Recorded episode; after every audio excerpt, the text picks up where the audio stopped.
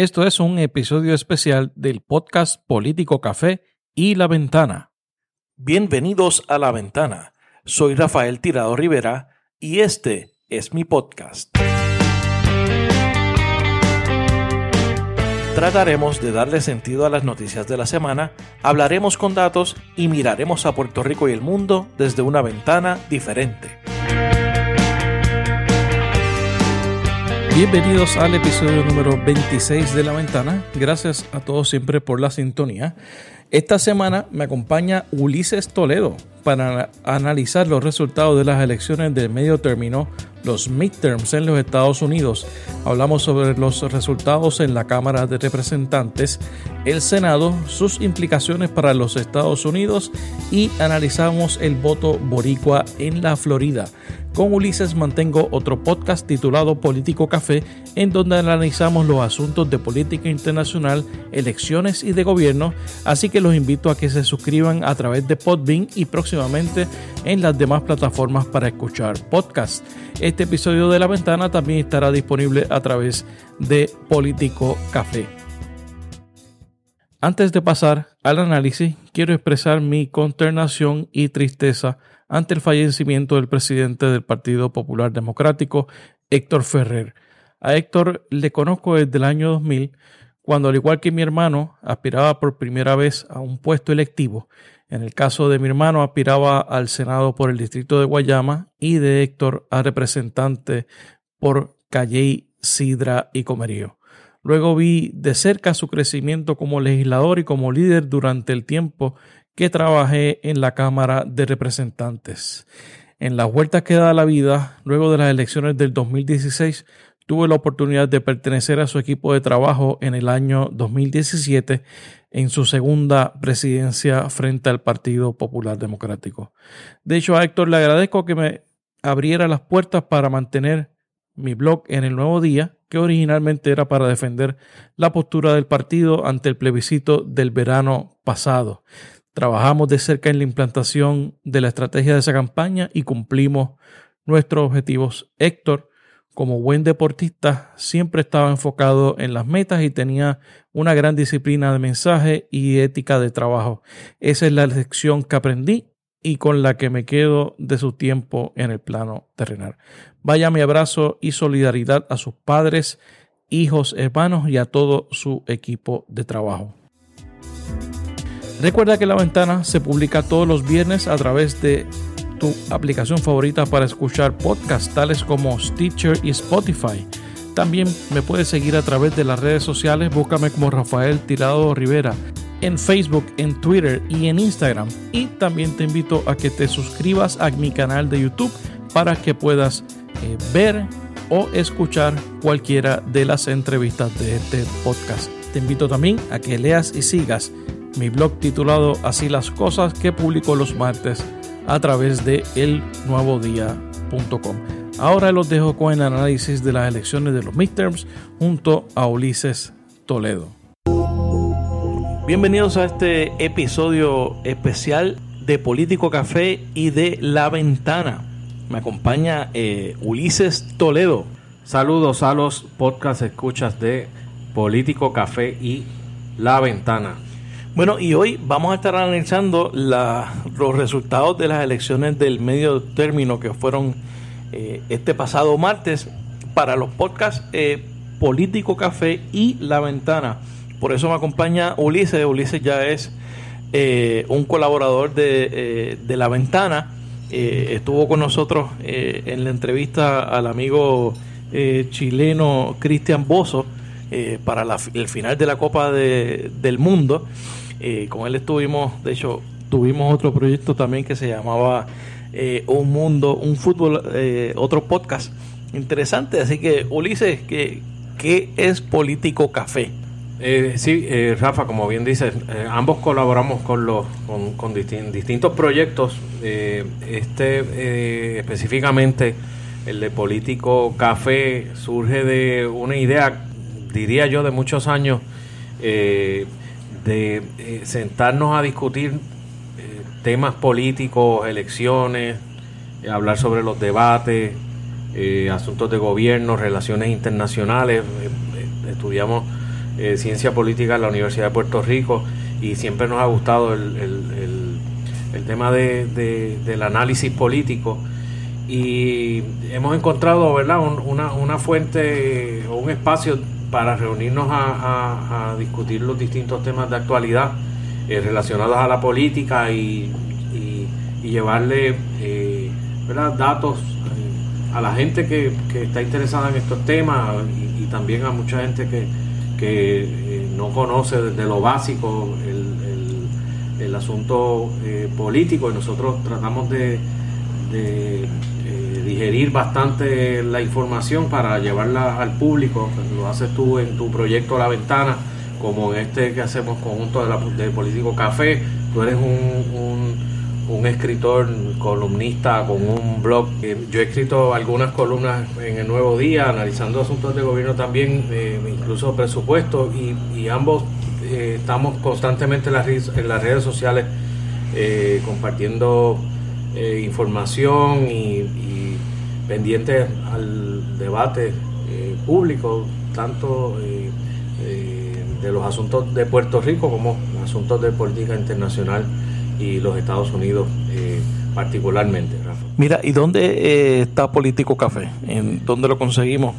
Político Café lo puede conseguir a través de la plataforma de Podbean, está en iTunes también y a través de la cuenta de Twitter Político Café POD, Político Café POD. Eh, estamos constantemente eh, compartiendo información sobre eh, política internacional. ya saben, si quieren escuchar este ese otro tipo de, análisis de otros temas, de otros asuntos, están más que bienvenidos a sintonizar ese podcast, que a suscribirse y compartirlo también a través de, de las redes sociales. Bueno, Ulises, vamos a analizar hoy eh, los resultados de los midterms en los Estados Unidos, las elecciones de, medio término. Eh, vamos a empezar eh, por la Cámara de Representantes. ¿Cómo quedó la Cámara?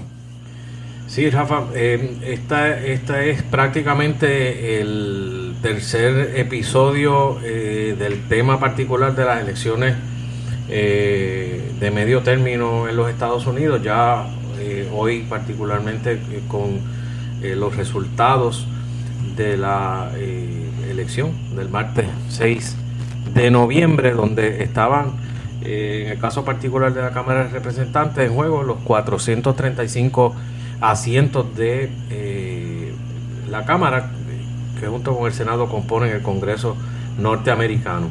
Las candidaturas eh, particulares que nosotros ya habíamos eh, hecho mención de eh, para que estuviera el público pendiente esas candidaturas que podían decidir la mayoría en, en, la Cámara de Representantes que domina hasta el momento, porque hay algunos datos, pero de forma preliminar, los demócratas están dominando 223 escaños, han recuperado o, le han quitado al Partido Republicano 27 escaños de eso. Y obviamente viceversa, los republicanos han perdido 27 de los escaños.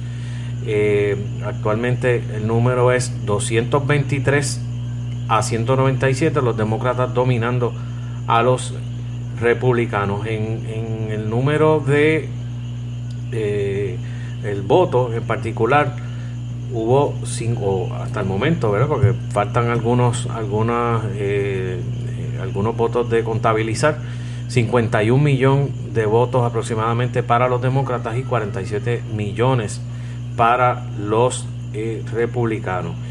Las, los 28, de los 28, 27, 28 asientos que en las carreras que deciden el, tema de la mayoría en, la Cámara de Representantes, pues, eh, principalmente Nueva York, New Jersey, eh, estados del centro, eh, el área de sureste y el noreste de los Estados Unidos, Pensilvania, particularmente Virginia, y en el caso de Texas también son hay escaños que estuvieron estuvieron dominando los, los republicanos, eh, los demócratas, perdón, en las encuestas y casi todos esos números en, los sondeos que nosotros analizamos, pues fueron, se acertaron. Obviamente ahí hay unas cuantas sorpresas que vamos a estar entrando de lleno en ellas, pero particularmente las esos escaños que el Partido Demócrata le arrebata al Partido Republicano fueron los que decidieron eh, la mayoría en la Cámara de, la Cámara de Representantes que obviamente eh, van a tornar muy interesantes estos eh, dos años que restan de la presidencia de Donald Trump. Los, los temas fuera de en las encuestas de, salida, en las votaciones, los temas principales, que a mí pues, me sorprende el, número en términos de la posición, porque eh, yo pensaba que se iba a discutir, se iban a discutir unos temas más que otros, pero eh, no fue así y obviamente yo creo que se refleja en en los resultados. Por ejemplo, los cinco temas o los cinco, los cinco issues que eh, la gente al salir de, la, de los colegios de votación eh, planteaban que le interesaban más. El primero, el tema de la salud. El segundo, la inmigración. Tercero, la economía. El cuarto, eh, las eh, políticas con respecto a la legislación de la aportación de armas. Y quinto, el ambiente. digo que me sorprende porque pensaba que la economía iba a pesar más y eso le iba a convenir eh, al presidente Trump, si, si, la gente iba pensando en que el, el, supuesto boom económico, eh, digo supuesto porque Trump le atribuye, eh, atribuye al éxito de los números en la economía a sus gestiones. hay otra gente que plantea que, que esos números han mejorado porque vienen de políticas que se habían implantado anteriormente. y el tema de la economía no fue el primero. Entonces, en el caso de la Cámara, que dominan los demócratas y ganan más escaños de lo, de lo que se esperaba, por ejemplo, eh, eh, yo había visto algunos números y, no, no, pensaba que iban a dominar unos escaños en particular. Eh, el tema de la salud y de, la inmigración fueron los primeros temas. Así que guarda relación el, los issues eh, para los cuales la gente fue a votar. El elector tenía en la mente, en primera instancia, el tema de la salud y la inmigración, y en tercer lugar la economía y otros temas. Así que eh, también los independientes, que fueron determinantes en, muchos de los distritos que votaron mayoritariamente por los demócratas.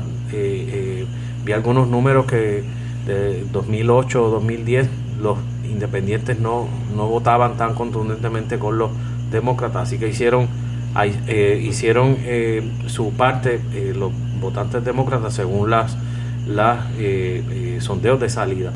Yo tomé cuatro temas que se discutieron ¿verdad? al final de campaña.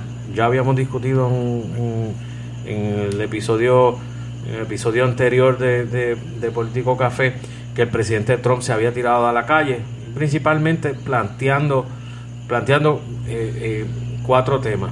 El asunto de la mejoría en la economía, que lo, hemos discutido a la saciedad, que plantea que por sus medidas eh, la economía de los Estados Unidos ha mejorado, el orgullo nacional norteamericano, eso también ha tenido otras implicaciones de tipo, ¿verdad? En, términos del discurso, eh, el tema de la seguridad y el tema de la eh, eh, inmigración, ¿verdad? Cuán, cuán fuerte pueden ser los republicanos, incluyendo el tema del, del el muro y el tema de la, la, llamada caravana, esos, esos temas principales que el presidente Trump estuvo llevando directamente ese mensaje para avivar a sus huestes y sacarlos a votar, que creo que le funcionó en el caso del Senado.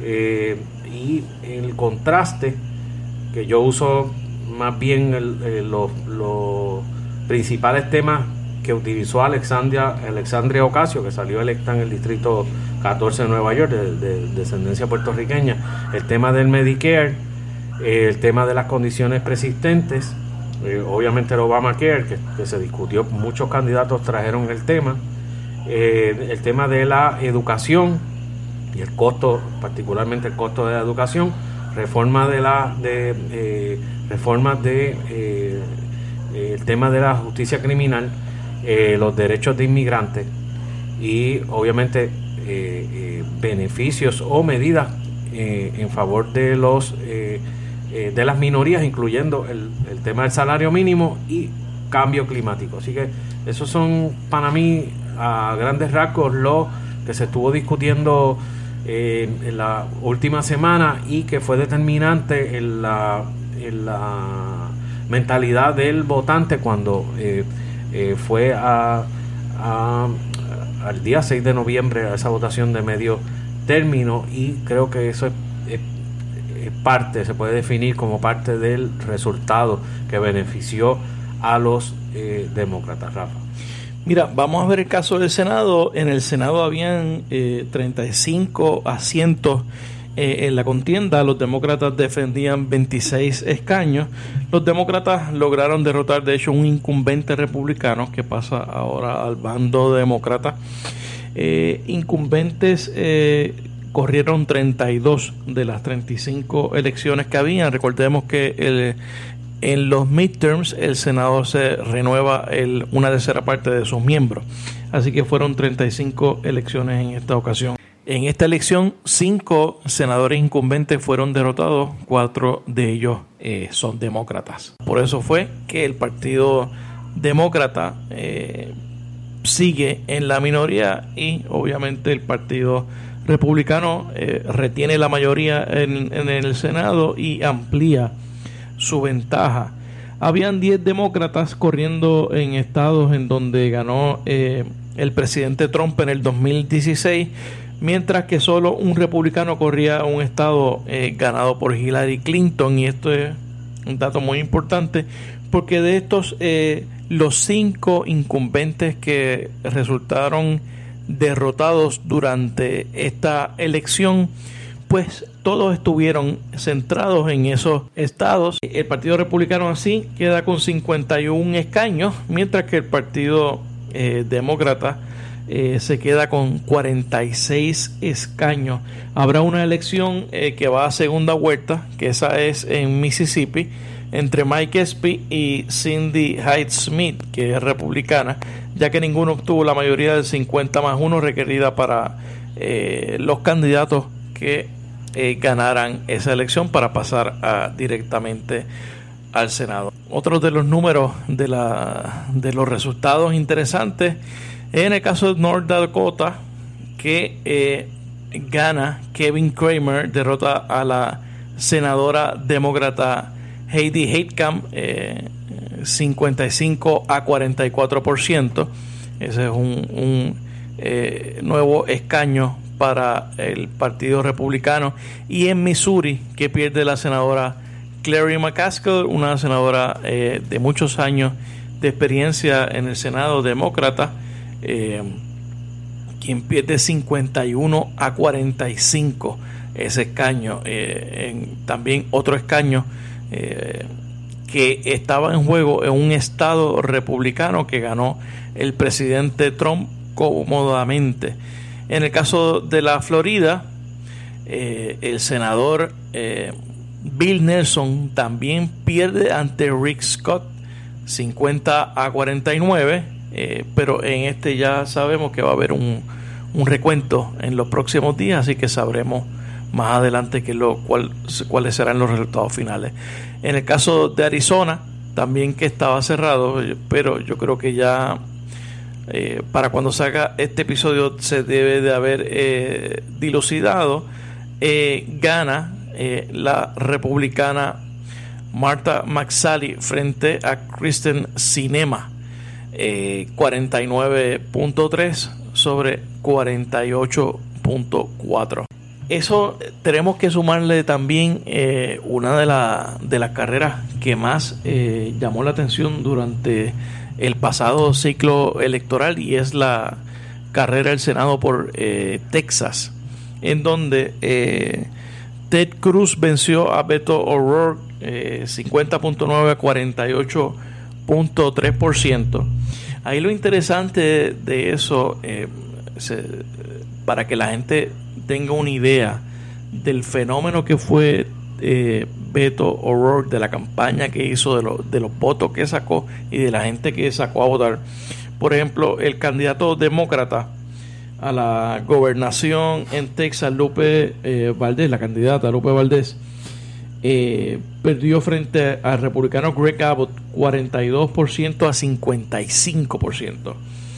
Esto significa, en términos, veamos los números, Valdés sacó 3.520.868 votos y Beto sacó 4.015.082, o sea, una diferencia de medio millón de votos a favor de Beto O'Rourke. Eh, eso significa que definitivamente hay un partido demócrata que no se pudo beneficiar de la campaña de Beto, de que Beto es un fenómeno eh, y sobre todo lo interesante es los números en, la Cámara. la candidatura de Beto logró eh, empujar candidatos eh, a nivel estatal y empujar candidatos al Congreso de Estados Unidos. De hecho, hay dos latinas que son eh, elegidas por primera vez en representación de Texas. Y eso yo creo que es parte del, del legado mixto que deja ¿no? la candidatura de Beto O'Rourke. que yo creo que hay que resaltar su campaña basada en ideas claras y una dirección clara de los Estados Unidos progresista y lo más importante, el trabajo y la dedicación de que, tuvo Beto. Beto eh, eh, visitó los 256 condados de, de Texas, eh, trabajó arduamente pues, y yo creo que eso es un modelo para el Partido Demócrata si quiere retomar el, el Senado y la presidencia en el futuro. Ulises, eh, también fue una, una noche eh, eh, histórica en términos de, de, la representación de la, de la mujer en el Congreso y los resultados que, que obtuvo. Háblanos un poco de eso. Sí, Rafa, en el caso de la Cámara, 95 mujeres electas en, en estos midterms del 6 de noviembre, es un récord. llegan a equivale a un 25% de los 435 escaños en, en la Cámara, 12 eh, en el Senado y 9 gobernadoras. Eh, en el caso específico de la Cámara, eh, vemos que el, el, resultado ha sido, ¿verdad? podemos llamar esperanzador en términos de la diversidad. Y, mujeres hispanas, jóvenes, negras, indígenas o nativas, musulmanas, eh, que, que, le da un aire fresco ¿verdad? Al, Congreso y al debate eh, público, a la presencia de, la mujer en, una sociedad ¿verdad? que no, no, ha sido tan abierta en, términos de eh, políticos. Pues se han dado unas luchas desde el sufragio universal de 1920 en los Estados Unidos hasta el momento y este resultado ha sido muy importante. Eh, vemos eh, eh, discurso de cambio, estilos nuevos. tú mencionabas hace un momento el, asunto del tema de, cómo van avanzando candidaturas progresistas y en el caso de, la Cámara de Representantes se ha dado, ¿verdad?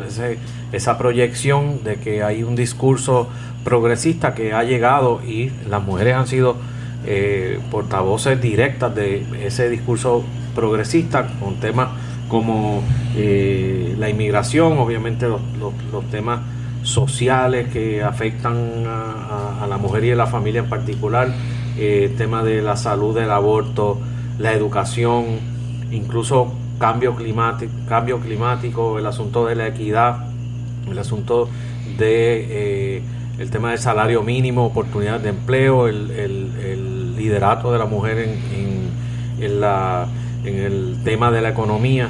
Voy a mencionar algunas candidaturas importantes que, que realmente para mí son las estrellas de la noche. En el caso de Alexandria Ocasio, la mujer más joven en ser electa al Congreso y es de descendencia puertorriqueña, electa por el Distrito 14 de Nueva York. Ayana Presley, la primera mujer negra de, que entra al Congreso desde el estado de Massachusetts.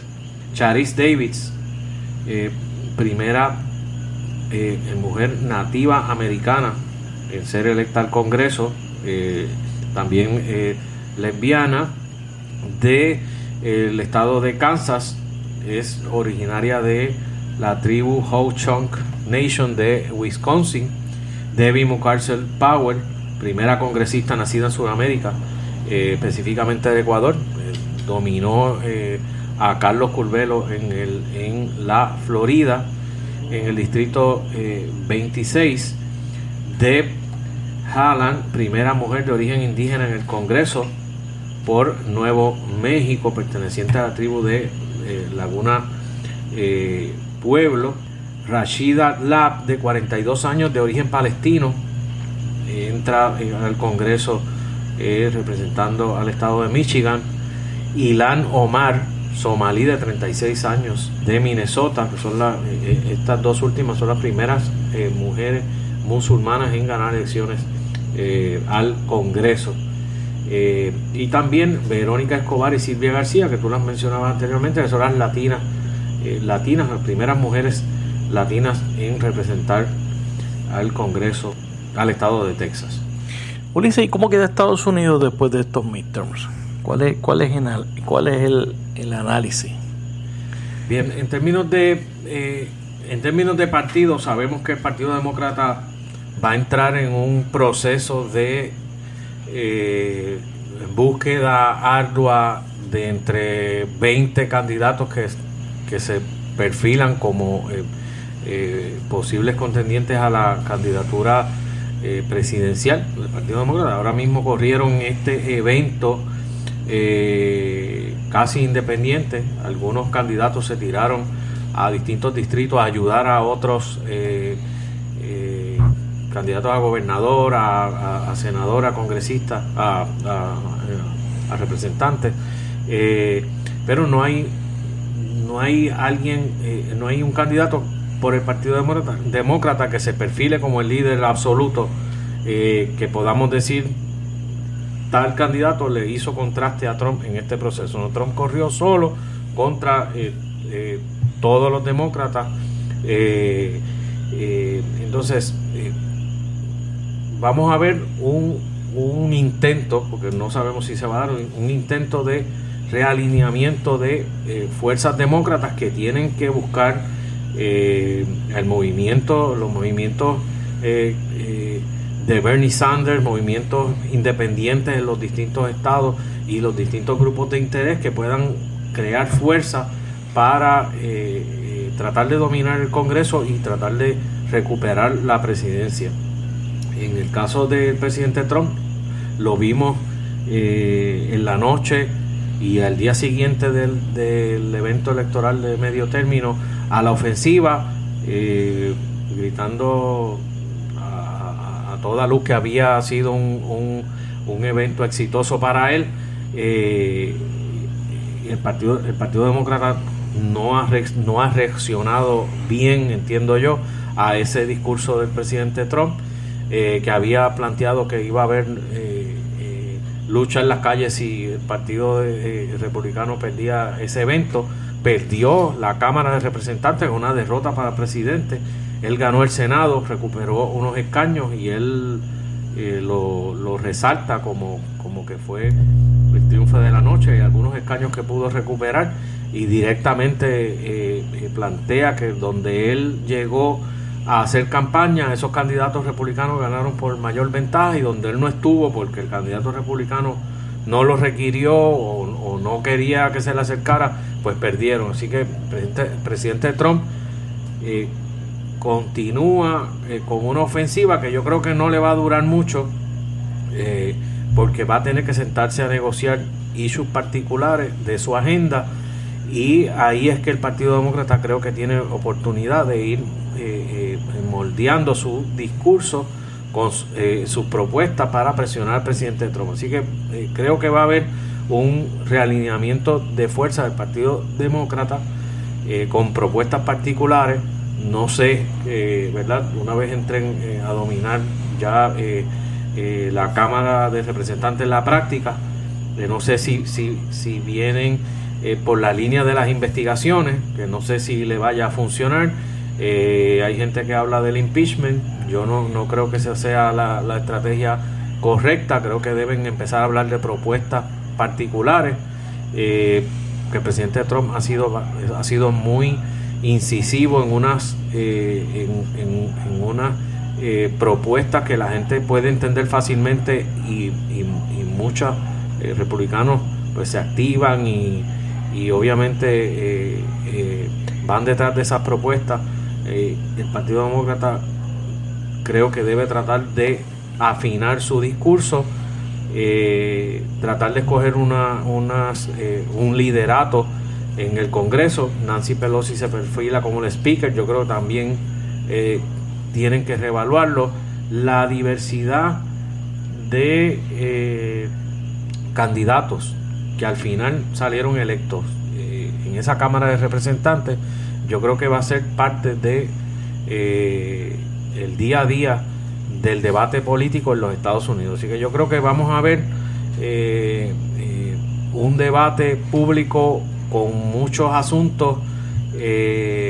obviamente creo que le van a beneficiar, le va a beneficiar a los demócratas si el presidente Trump no eh, se sienta a negociar y trata de empujar su agenda sin negociar. Al final del día, eh, creo que de, hoy en adelante empieza la campaña, ¿verdad? Ese es el, creo que va a ser la dinámica. Empieza la campaña a la presidencia de los Estados Unidos y obviamente de, cómo, de quién domina el debate de los issues de política doméstica y política internacional en los Estados Unidos. Mira, Ulises, yo tiendo a coincidir en parte de lo que tú planteas, eh, pero yo creo que aquí lo, lo, que más claro está de, lo, de los resultados de, de esta semana son este, varias cosas. Estados Unidos es un país sumamente dividido en términos ideológicos y su geografía electoral así lo demuestra. Son los eh, progresistas, eh, liberales versus conservadores. O sea, hay una división eh, enorme. Y centros urbanos y los suburbios versus las zonas rurales. Y eso se vio claramente en elecciones como en el caso de la, de la Florida, que Florida es un estado, un swing state, un estado púrpura, que lo mismo puede votar eh, demócrata o puede votar republicano que en donde eh, en los centros urbanos importantes fue que el Partido Demócrata y las candidaturas de Guillom y las candidaturas de Nelson tuvieron mayor eh, aceptación, pero ya cuando tú te vas al área del Panhandle, que es el sur de Alabama, que es la, el área de, rural de, de Florida, eh, esos son es un mar roto, no hay un solo condado, básicamente, yo creo que hay solamente uno, que vote, que vote por el Partido eh, Demócrata. Y eso es lo que se ve a través de todos los Estados Unidos, igual que el caso de la, de la candidatura a la gobernación en, en Georgia. Georgia se ha convertido en un estado eh, eh, rural o un estado urbano con una ciudad cosmopolita. Y entonces los demócratas pues juegan, tienen eh, capacidad de sacar mejores resultados en esas zonas urbanas que en las zonas eh, en las zonas rurales. Y yo creo que eso fue lo que le demostró también la victoria en el Senado eh, para los republicanos. El Senado está constituido mayormente para darle mayor representación a los, eh, a los estados rurales que a los, que a los sectores urbanos de los Estados Unidos. Eh, por eso es, eso es lo que explica, yo creo que lo que pasó en las elecciones de, del midterm es eh, una reafirmación de lo que ocurrió durante la elección del 2016. Eh, que en el 2016, eh, si recordamos, Hillary Clinton ganó el voto popular, mientras que el presidente Trump ganó el colegio electoral. Y eso está totalmente visible en el mapa electoral de los Estados Unidos luego de, la, de las elecciones del medio término. Yo creo que eh, definitivamente en los próximos dos años que quedan de, del, con, del mandato del presidente Trump, eh, por el momento, eh, no va a ocurrir nada. vamos a estar en una situación de, de impasse. yo creo que desde la Cámara lo que van a llover son los opinas eh, a las investigaciones a las finanzas eh, del presidente, a los negocios de, de Jared Kushner, del yerno de Trump, eh, sus intervenciones con China y Arabia Saudita y, sobre los, los señalamientos éticos a, a, los secretarios del presidente y a, y a su staff en Casa Blanca. Yo creo que eso es lo que va a pasar en los próximos dos años en Estados Unidos. Yo no veo, no, no, no tengo mucha esperanza, no veo mucha esperanza de que eh, haya grandes acuerdos eh, sobre temas importantes. Eh, yo creo que el, el Senado lo que se va a encargar es exclusivamente de aprobar jueces conservadores y seguir llenando la judicatura de jueces eh, con la visión, con la misma visión del juez Cábano y del juez Gorsuch. Yo creo eso, eso, eso es lo que va a pasar en los próximos dos años.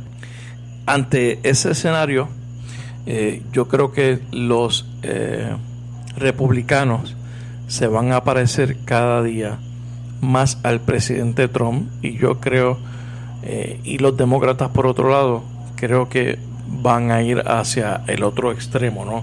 Un poco moviéndose un poco más a la izquierda que es lo que han venido haciéndose, haciendo desde básicamente desde el 2010, eh, presentando posiciones un poco más a la izquierda y, eh, y, creo que el futuro más del Partido Demócrata, a pesar de que hay muchos candidatos nuevos, eh, son candidatos moderados, el futuro está en políticas más a la izquierda. por ejemplo, el caso de Medicare Medicare for All, el single payer, eh, eh, el, plan de salud para todos los Estados Unidos. Eso es un tema eh, que, el, que los demócratas han estado utilizando. Y creo que ese tipo de reformas serán las que van a dominar el partido demócrata de cara al futuro y de la, presidencia de la Cámara de Nancy Pelosi debe de prepararse para establecer un proceso de transición hacia un eventual nuevo liderato, darle un rol importante a, a la camada de, mujeres que está entrando en esta, en esta legislatura y eh, sobre todo mujeres eh, que tienen experiencia en el área de temas de seguridad nacional.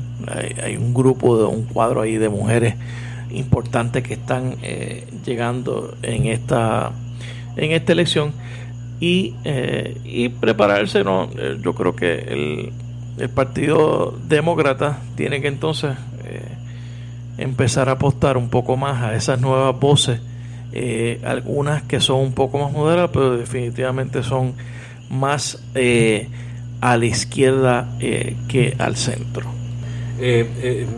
ya que tú mencionas a, Nancy Pelosi, que yo creo que no debe no debe ser la speaker, ¿verdad? Hay un, hay un grupo, además de diversos, hay un grupo nuevo y debe haber algunos, eh, tiene que haber algunos líderes que puedan despuntar y proyectar eh, un aire diferente a, los Estados Unidos en, desde la Cámara de Representantes.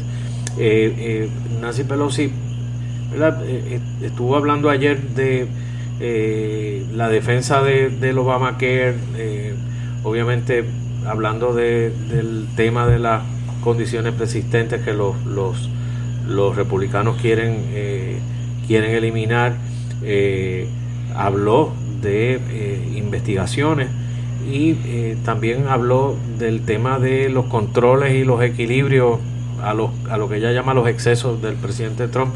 Entonces, creo que es importante que no debemos pasar por alto el tema de la función del, de la Cámara de Representantes, que, para mí, ¿verdad? Además de, investigación primordialmente, eh, eh, manejo del presupuesto eh, y las comisiones, Rafa. Mira, yo creo que ese, ese va a ser el primer choque entre Casablanca y, y el Congreso, ¿no? El próximo presupuesto. y definitivamente, sin duda, van a haber cierre cierres del aparato eh, federal.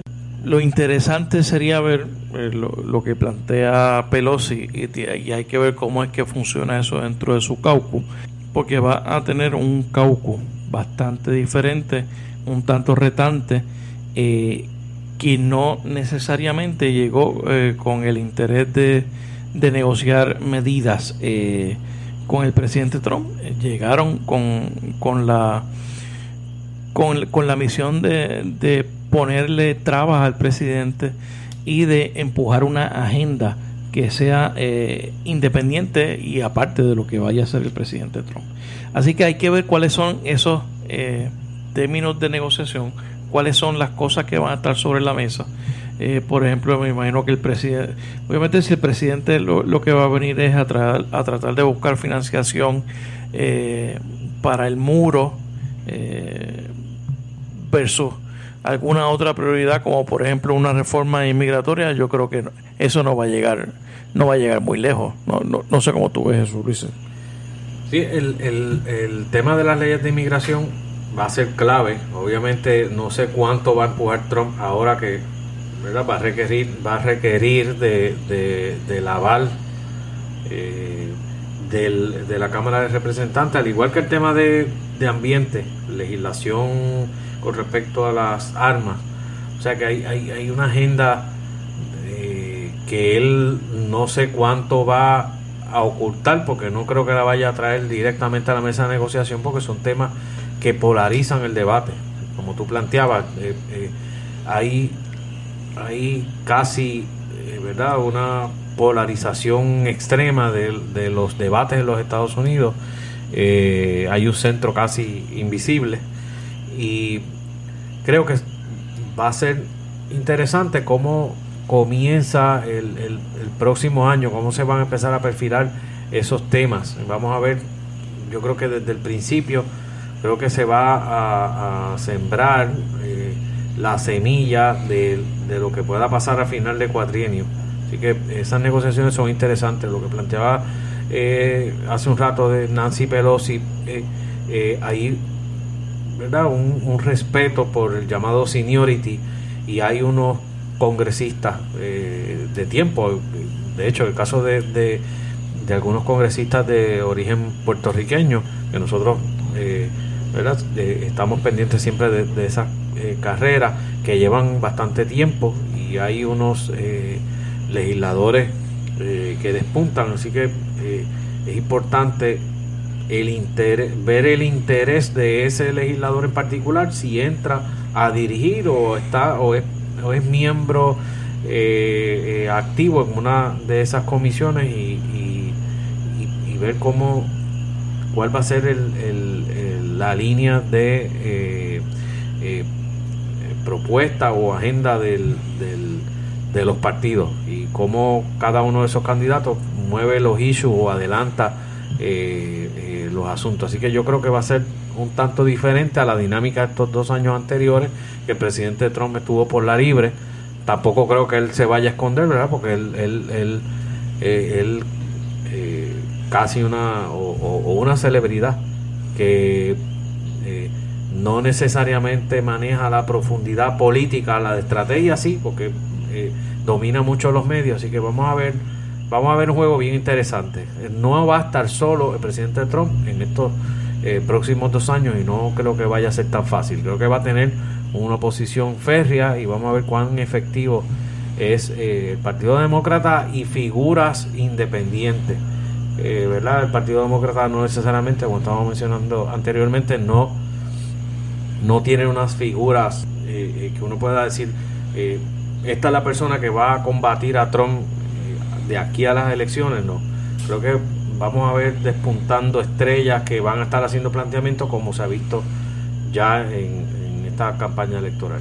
Y, yo creo que ya eso, eh, hablando de figuras independientes, ya este fin de semana básicamente el eh, Michael Bloomberg hizo una compra millonaria de, anuncios, de un anuncio de dos minutos eh, en estados importantes, en swing states eh, de, esta, de esta primaria, pero también swing eh, states eh, que son presidenciales, en las elecciones presidenciales, con un anuncio hablando de por qué había que votar por el Partido Demócrata, por qué había que detener al presidente Trump y, y sobre los valores que según él el presidente había y el Partido Republicano específicamente habían abandonado durante los pasados dos años.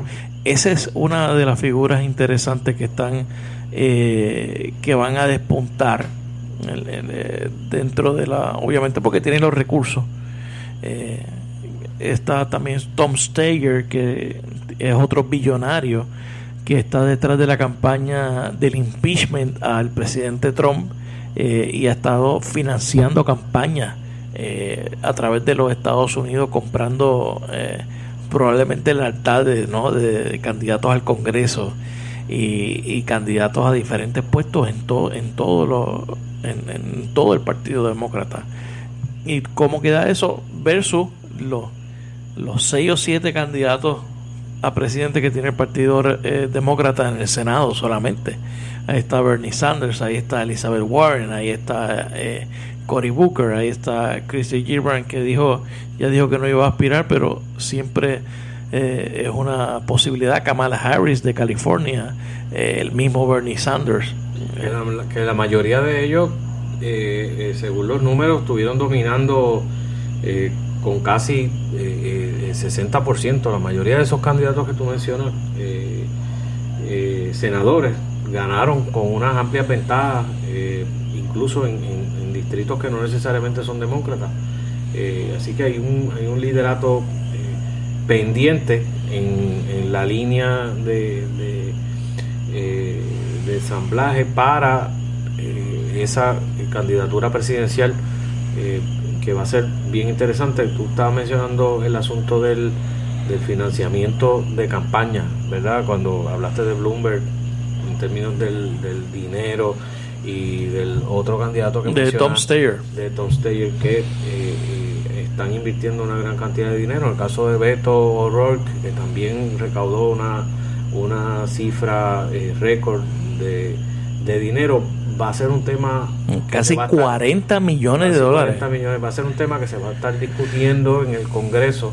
Lo van a traer muchos candidatos lo hablaron, lo hablaron en sus campañas el asunto del financiamiento de la intervención de las eh, de, corporaciones en, en las campañas, eh, eh, así como también el asunto de la redistribución electoral, que, hubo, hubo algunos casos donde hubo una intervención directa de, funcionarios estatales con respecto a, a, la configuración electoral, al asunto de las inscripciones, a sacar electores eh, ya inscritos y eso eh, eh, fue determinante en, algunas votaciones cerradas, así que esos van a ser temas que también se van a estar discutiendo en este nueva en esta nueva Cámara de Representantes y esos, son, y esos son temas, Ulises, que no necesariamente son demócratas o republicanos.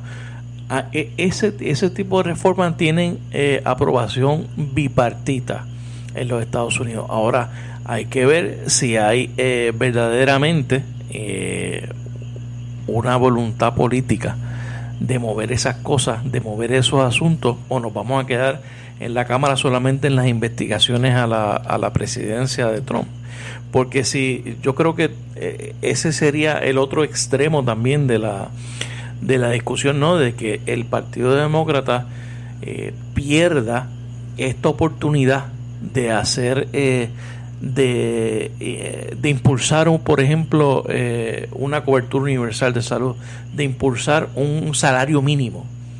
Eh, un aumento al salario mínimo o por ejemplo o, tratar de conseguir negociaciones con el presidente con asuntos como son la rehabilitación de la infraestructura de los Estados Unidos que son temas eh, que es un exacto eh, esa, y, y, esto que, que, son temas de los dos partidos que son de creación de empleo eso de, eh, hace años se está hablando de, de establecer un paquete para revitalización de la infraestructura, algo que Trump se ha comprometido, algo que los demócratas están a favor y que los republicanos precisamente cuando controlaban el Congreso eh, se oponían por el tema para favorecer entonces la eh, las propuestas de los tax cuts para los ricos porque no iba a dar el dinero.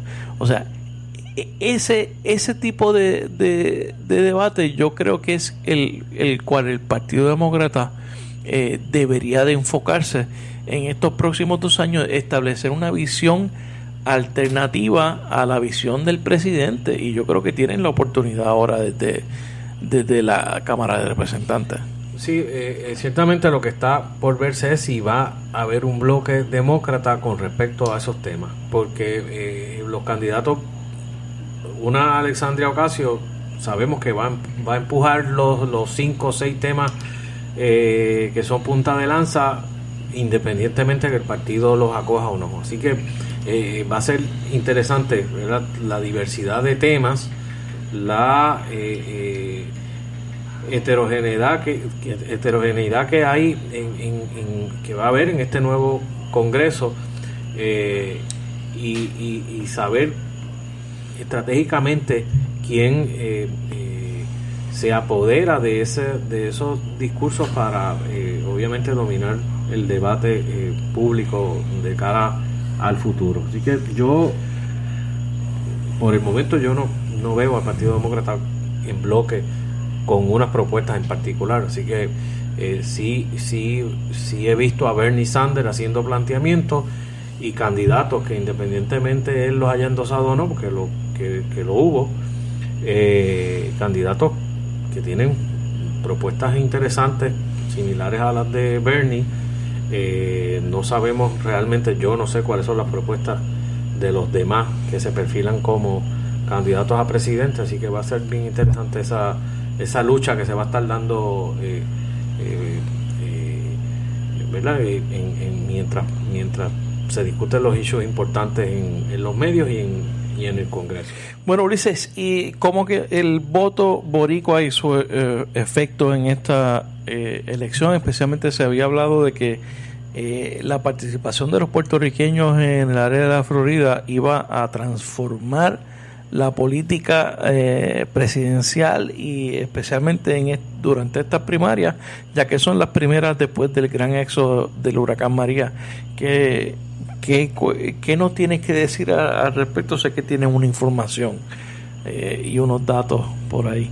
Es interesante ver los números de inscripción de los hispanos, hispanos latinos, millennials, que creo que hubo un récord de, votación en muchos lugares, se vieron muchos jóvenes votando, eh, la poca participación de eh, los negros, alta participación de blancos, eh, hubo buena participación de mujeres. Y en el caso de los puertorriqueños, eh, no tenemos datos, unos datos actualizados o, luego de, de eh, números de luego de la votación del 6 de noviembre, pero yo estuve viendo una, una, una publicación del Nuevo Día de Puerto Rico eh, donde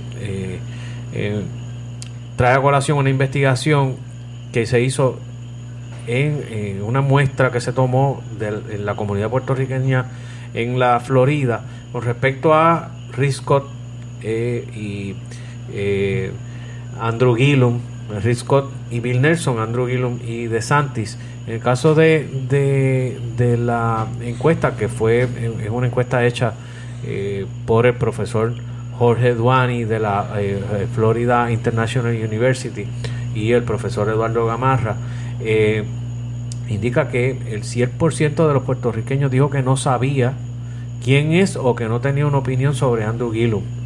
Eh, obviamente fue aspirante a la gobernación. Y eso es una nota del 2 de noviembre. De la Florida, de una nota del 2 de noviembre. Eh, asimismo, eh, los puertorriqueños simpatizaron más con Rick Scott que con Bill Nelson, que era él o es el, incumbente en, el Senado. Es interesante porque obviamente no tenemos un dato específico de cuántos electores puertorriqueños se inscribieron eh, y votaron, eh, además de la, la, la, prevalencia de la comunidad cubana. Eh, pero es interesante ver cómo ese voto, saber cómo ese voto se traduce en, en el Partido Republicano Demócrata en una contienda tan cerrada. Así que no sabemos si el, si el voto puertorriqueño fue determinante, pero ese dato de no saber eh, los puertorriqueños no reconocer a Gillum. No sé si fue, fue, fue falta de un esfuerzo de la campaña de Gillum de acercarse a los, al elector puertorriqueño, que tradicionalmente en Puerto Rico eh, suele ir a votar, y hubo un movimiento eh, importante de, de políticos puertorriqueños en la Florida, particularmente en Tampa, en el condado de Orange, en Miami Dade, y en, las, ciudades donde hay concentraciones de puertorriqueños sería interesante ver ese número, Rafa. Eso, y, también hubo caravanas allí, eh, de, además de, la famosa, que, de hecho no hemos hablado de la caravana, eh, el, tema de la caravana de los inmigrantes simplemente desapareció.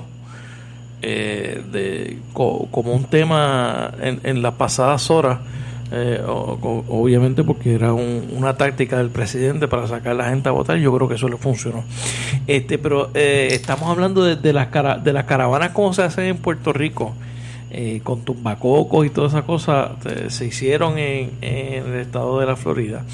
Pero a mí no me sorprendería que ese voto haya roto en favor de el, el gobernador Scott.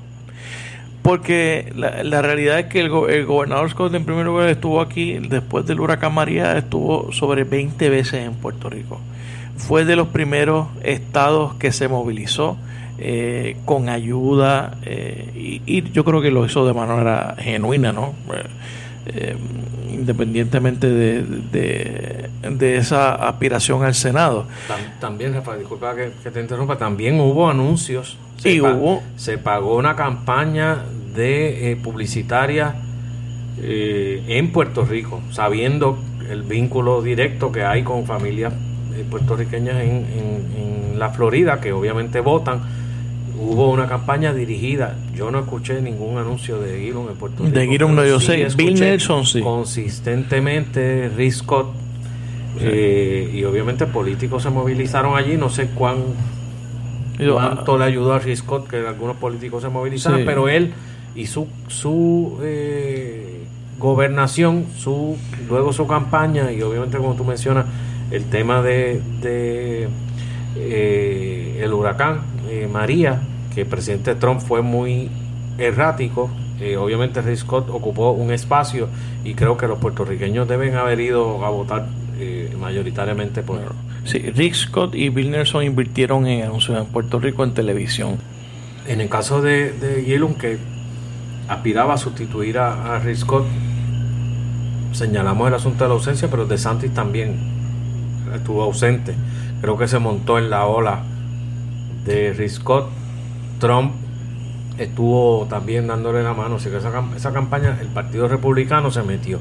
En las encuestas eh, el número era, creo yo, bastante amplio de ventaja de los demócratas. Yo pensaba que, iban a dar la sorpresa, igual que en, el caso de Texas, pero no fue así. Es de Santis que no hizo, no tuvo buen papel, creo que fue un desastre los debates Gillum no, no le alcanzó. Así que eh, hay un voto que no llegó eh, finalmente para eh, los demócratas.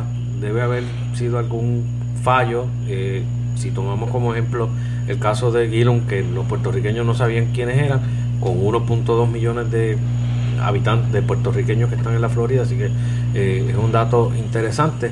No sé eh, eh, cuán fuerte fue esa campaña, pero ciertamente no parece que no contó con ese voto puertorriqueño y fue determinante.